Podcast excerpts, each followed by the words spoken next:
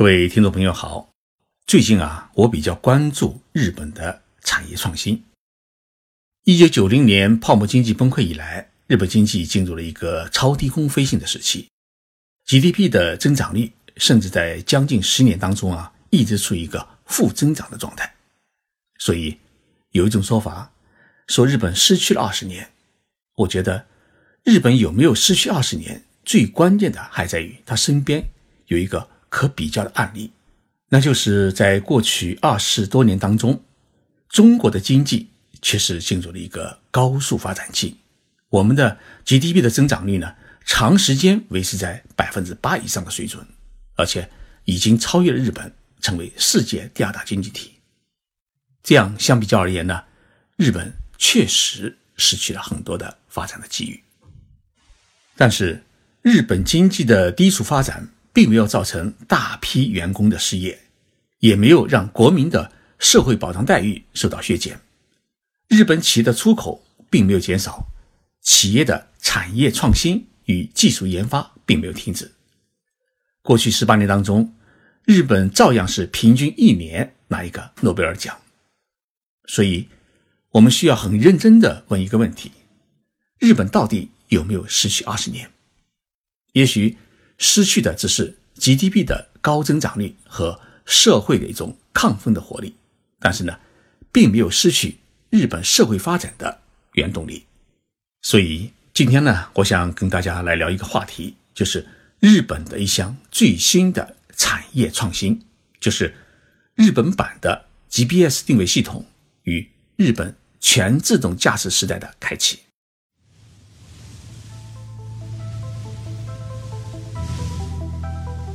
任你波涛汹涌，我自静静到来。静说日本，冷静才能说出真相。我是徐宁波，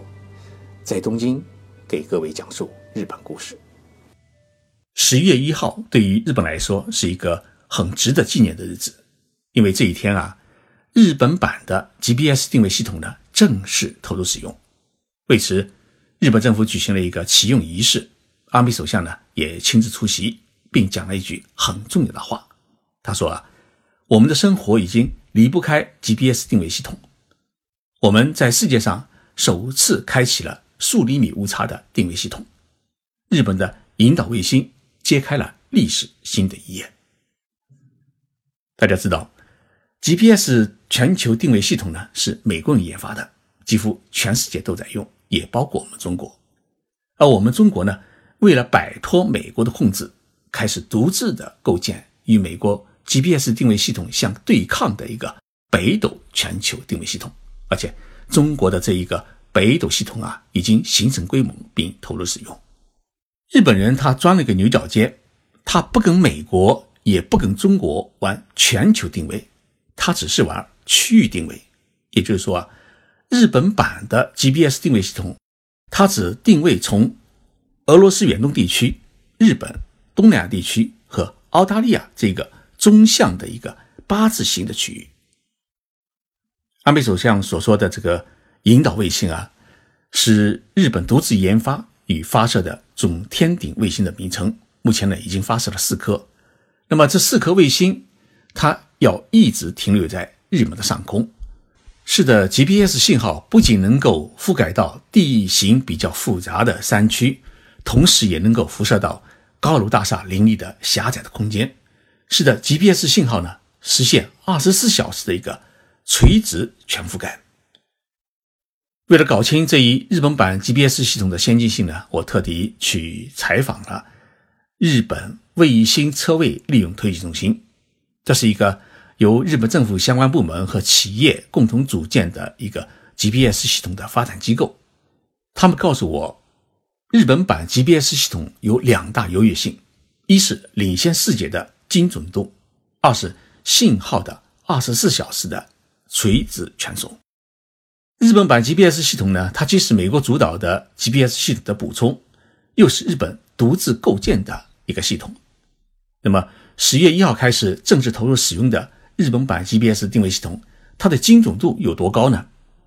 如果使用专门的信号的接收器的话呢，它的定位误差从目前的十米大幅缩小到几厘米，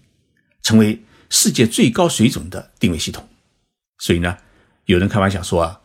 美国的 GPS 系统呢，它只能找到街道，而日本的 GPS 系统呢，却能找到家门的钥匙孔。开汽车的各位听众朋友一定会有这样的一个体验：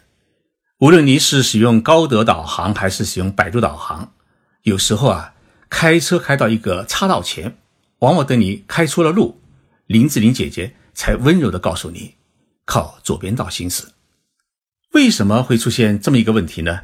原因就是因为 GPS 的准天顶卫星不在你的头顶上，它给你的信号往往是一条斜线。那么这条斜线越到高楼或者山体的阻挡以后啊，会导致瞬间的失联。那么林志玲姐姐就看不到你的车。而日本版的 GPS 定位系统，它现在做到的是每天二十四小时能够保证在日本的头顶上空有三颗准天顶卫星停留。这样呢，可以保证 GPS 定位系统它的信号呢是一条垂直信号。即使你在东京这样高楼林立的地区，在大楼与大楼之间的小路上行驶，也能准确无误地接收到 GPS 的精准定位信号。为了开发日本版的 GPS 系统呢，日本政府迄今为止啊，已经投入了两千八百亿日元，大约是一百七十五亿元人民币。即使投入了这么多的财力，日本政府呢也已经宣布，你只要拥有 GPS 的信号接收器，那么。信号接收与使用将全部免费。为什么日本政府这几年会投入如此巨大的财力来打造日本独自的 GPS 定位系统呢？理由很简单，是为了迎接日本全自动驾驶时代的到来。日本的丰田、本田、日产等汽车制造商已经完成了全自动驾驶汽车及其人工智能系统的打造。全自动驾驶汽车也已经开始投入到商业运营。目前，全自动驾驶出租车已经在东京和横滨等城市上街。日本政府呢有一个很大的计划，就是要在二零二零年的东京奥运会上面啊，选手村与比赛场地的所有来往车辆都要使用全自动驾驶汽车，同时也能够保证在东京呢至少有五千辆全自动驾驶出租车。在行驶。日本内阁府称，如果日本版 GPS 定位系统的误差能够达到几厘米的话，那么日本的全自动驾驶可以进入到四级，也就是 L 四的水准。而 L 四水准在国际上被认为是完全自动化的水准。日本政府计划在2023年为止啊，还要发射三颗引导卫星，使得日本上空的准天顶卫星呢达到七颗。定位误差几乎可以达到零，这样的话呢，日本在二零二三年将全面进入一个全自动驾驶的时代。日本政府不仅要把东京奥运会呢开成一个展示日本科技实力与制造业尖端水准的科技奥运，同时呢，要向世界宣布日本已经开启全自动驾驶时代，并催生了新兴的 AI 产业。在日本版 GPS 定位系统启用的当天，三菱电机公司呢开始出售定位误差在六厘米以内的高精度信号接收器。目前的价格虽然是高达一百万日元，大约是六万元人民币，但是呢，车载 GPS 定位仪的最终价格将会降到数万日元，也就是几千块人民币。那么，日立制作所也从十一月开始啊。开始接收面向规模性生产农户的无人驾驶农机的订购。这家公司呢，利用日本版 GPS 定位系统，已经在澳大利亚农场实施了无人农用机的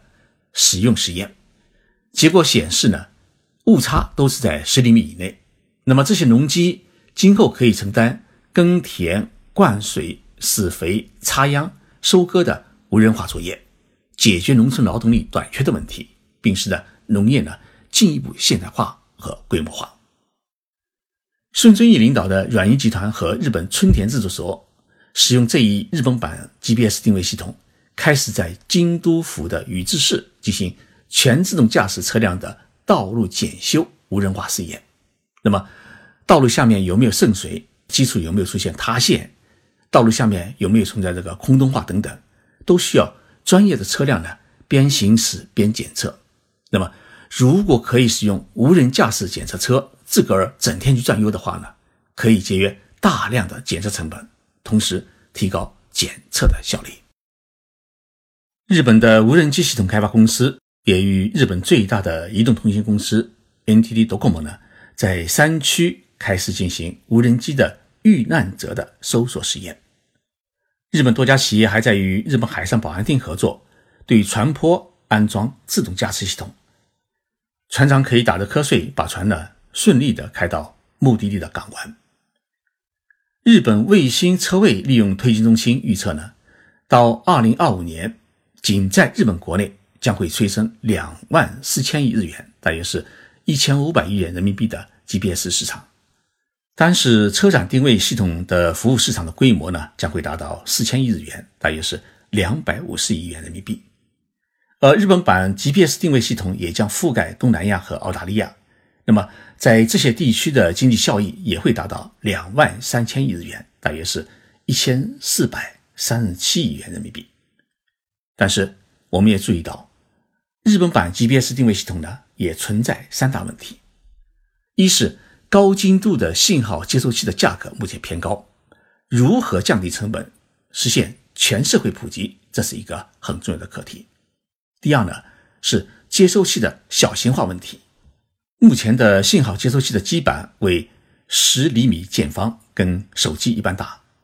如果今后要植入手机或者手表当中的话嘛。那还需要进一步的精细化。第三，日本版 GPS 定位系统的精准信息，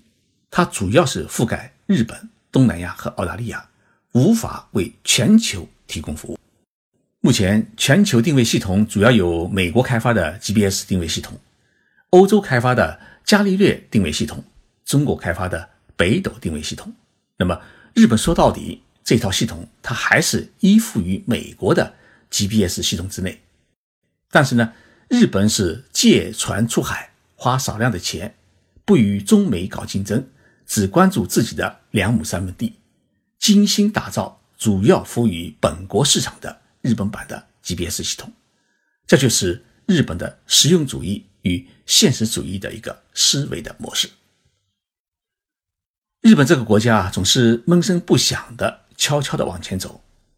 有了这一套日本版定位系统，再加上日本的全自动驾驶汽车、农机的这个制造技术啊，也是引领世界。AI 系统开发呢与使用也走在世界的前列。因此呢，日本政府预估，日本很可能会成为世界第一个全面跨入全自动驾驶时代的国家。谢谢大家收听这一期的节目。最近几天啊，有关我的一段视频在网上被炒得很热。我在天津举行的第十五届中国制造业国际论坛上面讲也是啊，本来是很想好好的表扬一下华为公司，因为他没有像中国的其他制造企业那样买日本的生产线，而是积极利用日本的手机研发人才，借用日本人的头脑来研发华为手机。结果其中的一段视频呢，被媒体截取以后啊，做成了一段徐静波说华为手机是日本研发的视频。当然，这段视频呢是很刺激喜欢华为手机的网友们的心脏，因为大家一直以为华为手机呢是中国民族产品，啊，为此自豪。我想呢，这种自豪感啊我也拥有。但是呢，我们要知道，世界上任何一款的尖端产品都是世界智慧的结晶。我想华为手机也是一样。所以呢，我们许多时候啊，不必在意这个产品到底是不是百分之一百的纯国产。如果一定要去这么思考的话呢，那么当你发现自己买的中国品牌的汽车的发动机还是外国制造的时候，你是不是会在高速公路上面气得跳下车走回家呢？世界大同啊，取他人之长为自己所用是一种聪慧之举。但是，如果因此而长期依赖别人，自己不去研发核心技术，那么我们的命运啊，会永远掌握在别人的手中，我们的产业就难以。茁壮成长，我想华为也好，中国的其他企业也好，正在走自己的路，而且已经取得令人瞩目的成果。有一点可以坚信，中国的制造业总有一天会引领世界。但是，在这一天还没有到来之前，我们还是需要虚心的向别人学习，引进他人的先进技术，用一颗宽广的心来拥抱世界，来丰满自己。世界很大，我们只是其中的一员。